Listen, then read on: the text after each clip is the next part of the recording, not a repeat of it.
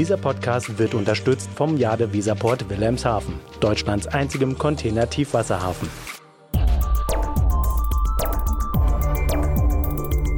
DVZ, der Podcast. In Logistikunternehmen sind Trainings, Lerneinheiten und Qualifizierungsmaßnahmen an der Tagesordnung.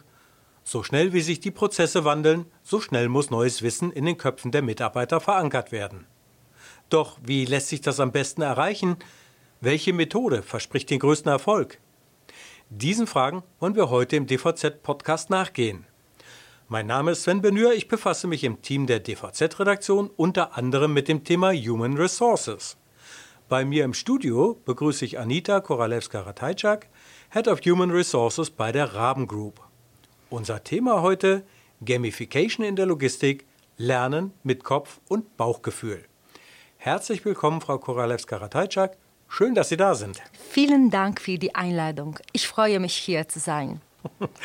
Wunderbar. Steigen wir doch gleich voll in das Thema ein. Gamification, das klingt ja erst einmal schon ein wenig seltsam, wenn man es in Relation zu den eher nüchternen Prozessen in der Logistik setzt. Was hat Sie daran gereizt, so ein Konzept bei Raben anzugehen? Und wie haben Sie Ihre Kollegen in der Geschäftsführung denn mitgenommen, als Sie diese zum ersten Mal mit der Idee konfrontiert haben? Naja, es klingt wirklich ein bisschen seltsam. Und unser Projekt Manager of Choice war ursprünglich wirklich nur klassisch aufgebaut.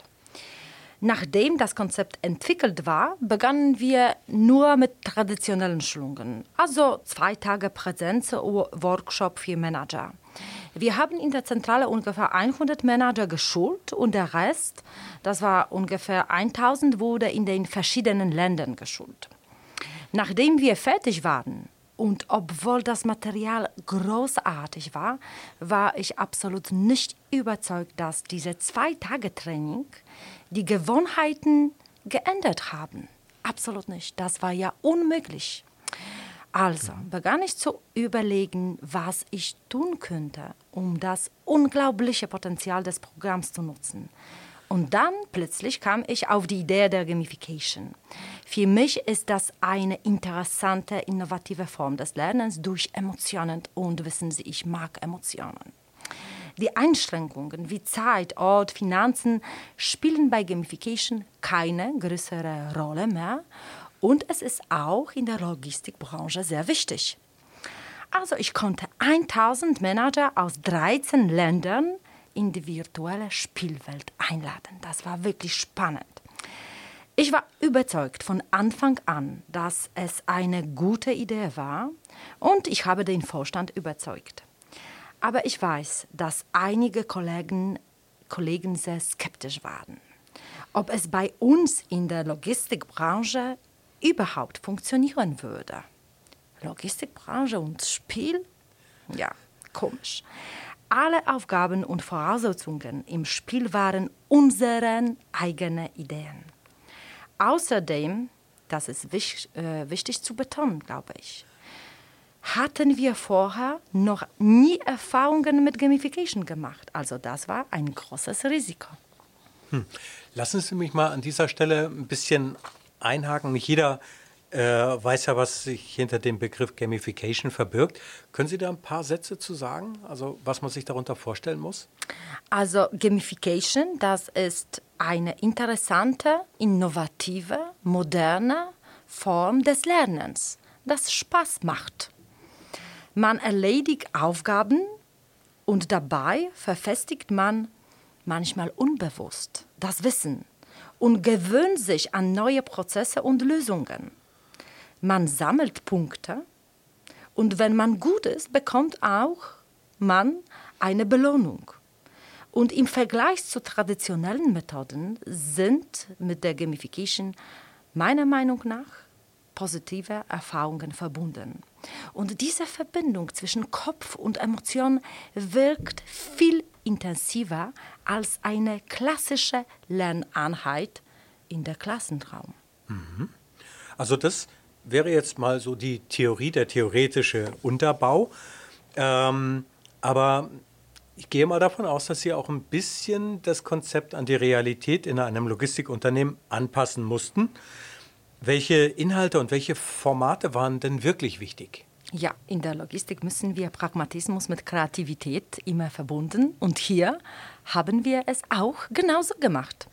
Also am Anfang des Projektes haben wir alle Mitarbeiter gefragt, alle, welche positiven und negativen Erfahrungen sie mit Führungskräften bei Raben schon gemacht haben. Wir haben sogar diejenigen Mitarbeiter zur Umfrage eingeladen, die das Unternehmen schon selbst verlassen haben. Mhm. Also, wir wussten genau nach dieser Umfrage, welche praktische Lösungen und Praktiken wir weiterhin verwenden und welche wir ändern sollten und wie genau wir sie ändern sollten. Also Manager of Choice, meiner Meinung nach, das ist wirklich, wie in der Logistikbranche sein sollte, ein sehr praktischer Leitfaden für Manager, auf dieser Basis hatte das HR-Team sehr interessante Spielaufgaben vorbereitet. Und was ich betonen möchte, was wichtig für mich war, Anwendung des Wissens in der Realität und Änderung von Gewohnheiten. Könnten Sie sich vorstellen, dass unsere Gamification hat vier Monate gedauert also die guten Gewohnheiten mhm. haben sich verstärkt. Ja. ja. Und der große Vorteil war, dass die Aufgaben mancher dazu einladen, gemeinsam mit, dem, mit den Mitarbeitern, mit dem Team, diese Best Practices auszuprobieren. Und das wäre mit dem traditionellen Ansatz in der Klassenraum nicht möglich gewesen. Mhm. Das klingt unglaublich spannend. Ähm, ich könnte mir auch durchaus vorstellen, dass sowas in anderen Unternehmen gut einschlagen würde. Ähm, Sie haben ja Ihr Projekt äh, Manager of Choice äh, im September 2020 gestartet und, wie Sie ja skizziert haben, sehr gute Erfahrungen gemacht. Ähm, wenn Sie mir das Konzept heute verkaufen würden, wie würden Sie das machen? Also kurz würde äh, ich es so äh, sagen, wenn das Element des Wettbewerbs, der Wertschätzung, die immer wichtiger ist, der Kommunikation in Ihrer Organisation wichtig ist, dann sollten Sie Gamification nutzen. Und vor allem, wenn die Verfestigung des neuen Wissens ein Ziel ist, mhm. dann das ist eine perfekte Lösung. Okay, also man sollte es schon mal ausprobieren, sich damit beschäftigen und äh, äh, auch mal schauen, wie man das für sein eigenes Unternehmen dann umsetzen kann. Bei Ihnen in der Rabengroup heißt das ja, hat man ja schon gesagt, Manager of Choice. Ähm, können Sie mal ein bisschen konkreter werden? Also wie, wie ist das aufgebaut und welche Zielsetzung haben Sie verfolgt? Mhm. Also wir wissen bei der Rabengruppe, dass Engagement und Zufriedenheit unserer Mitarbeiter wirklich wichtig ist. Das ist ein Fundament. Und wir haben uns gefragt, was können wir tun, um die Erfahrungen unserer Mitarbeiter von der Rekrutierung über die Einarbeitung und Entwicklung so gut wie möglich zu gestalten. Und die Antwort kam und war wirklich sehr einfach. Es sind die Führungskräfte, die den größten Einfluss auf ihre Mitarbeiter haben. Also, wenn wir uns um die Führungskräfte kümmern, um ihre Leadership-Fähigkeiten und diese Fähigkeiten stärken, dann kümmern wir uns gleichzeitig um alle Mitarbeiter. Und wir haben 10.000 Mitarbeiter und 1.000 Führungskräfte. Das Hauptziel war also, die Leadership-Fähigkeiten unserer Manager sowie deren Beziehung zu den Mitarbeitern zu stärken, um am Ende das Engagement und die Zufriedenheit aller Mitarbeiter zu steigern. Die Gamification wurde benutzt, um das neu erworbene Wissen in Form des Spiels auszuprobieren und es ist wichtig, ich möchte das nochmal betonen, daran viel Freude zu haben. Mhm.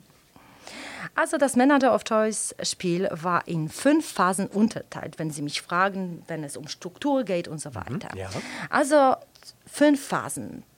Personalgewinnung, erste Phase, dann Onboarding, Entwicklung, Arbeitsalltag und Austritt aus dem Unternehmen. Äh, es kann passieren, ja. Mhm. Während des Spiels müssen die Führungskräfte Aufgaben bewältigen, die sich über alle Unternehmensbereiche erstrecken. Am Ende eines jeden Moduls, und wir haben fünf Module, werden die Ergebnisse interessant und kreativ erledigte Aufgaben und was ich auch betonen möchte, es ist wichtig in der Logistikbranche, schnellere Aktionen belohnt. Mhm. Mhm. Die besten Teilnehmer werden ausgezeichnet und erhalten rote Manager of Choice Umhänge. Es gab sowohl eine individuelle Rangliste, wir haben auch äh, eine Teamwertung Liste, alles war transparent. Mhm. Sie könnten sehen äh, den ähm, Geschäftsführer, wo er auf dieser Rangliste steht. Es gab sogar solche Manager, die morgens früh aufstanden, auch während des Urlaubs, um die Aufgaben so schnell wie möglich zu erledigen. Das erste Kriterium war die Qualität, aber das zweite die Zeit. Mhm. Es gab auch Manager, die sich darauf konzentrierten, ihren Teamkollegen zu helfen und sie anzufeuern. Und auch Ewald Raben, der Inhaber, hat sich engagiert und angefeuert. Es hat mich wirklich gefreut. Jetzt haben Sie mich aber äh, wirklich neugierig gemacht. Ich würde ganz gerne mal so ein paar konkrete Beispiele okay. kennenlernen. Mhm. Ähm, also wenn es um die Aufgaben geht, ich bin vorbereitet. Äh, ich möchte gerne zwei oder drei Beispiele geben. Zum mhm. Beispiel, eine Frage hat gelautet. Um eine positive Bewerbererfahrung zu schaffen, ist es eine gute Praxis, einen kurzen Film zu versenden, welcher sein, ihr zukünftiges Team vorstellt. Bereiten Sie also einen solchen Film mit Ihrem Team vor. Hm, das ist ja, sehr interessant. Das ist eine sehr gute mhm. Teamarbeit. Ja. Ja, also das ganze Team ist eingeladen, diese Aufgabe zusammen mit dem Vorgesetzten zu machen. Naja, und dann, zweites Beispiel.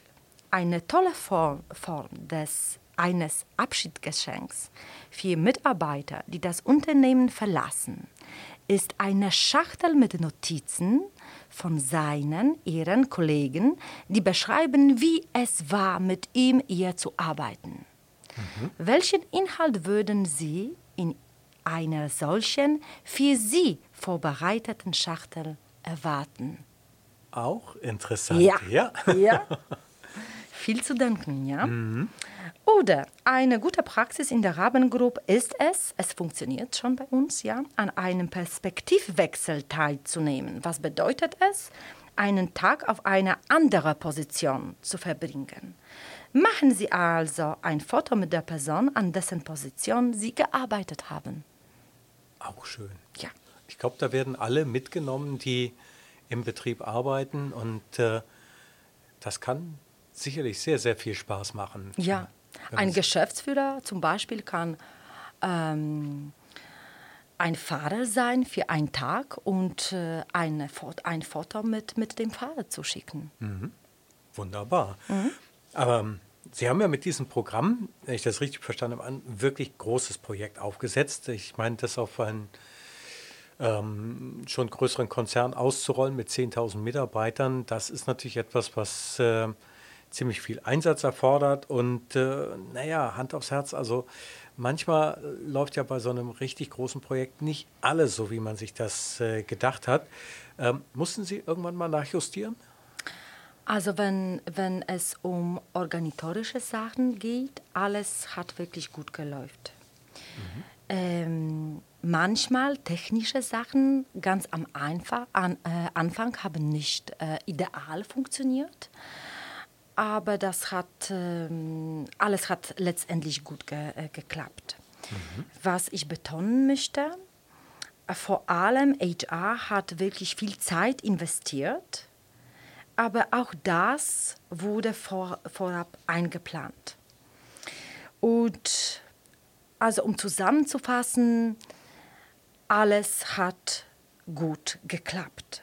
Mhm. Aber mehr noch, die Ergebnisse und vor allem, was ich betonen möchte, die gute Atmosphäre, die bei diesem Projekt herrschte, hat meine Erwartungen wirklich übertroffen. Mhm. Das klingt super erfreulich.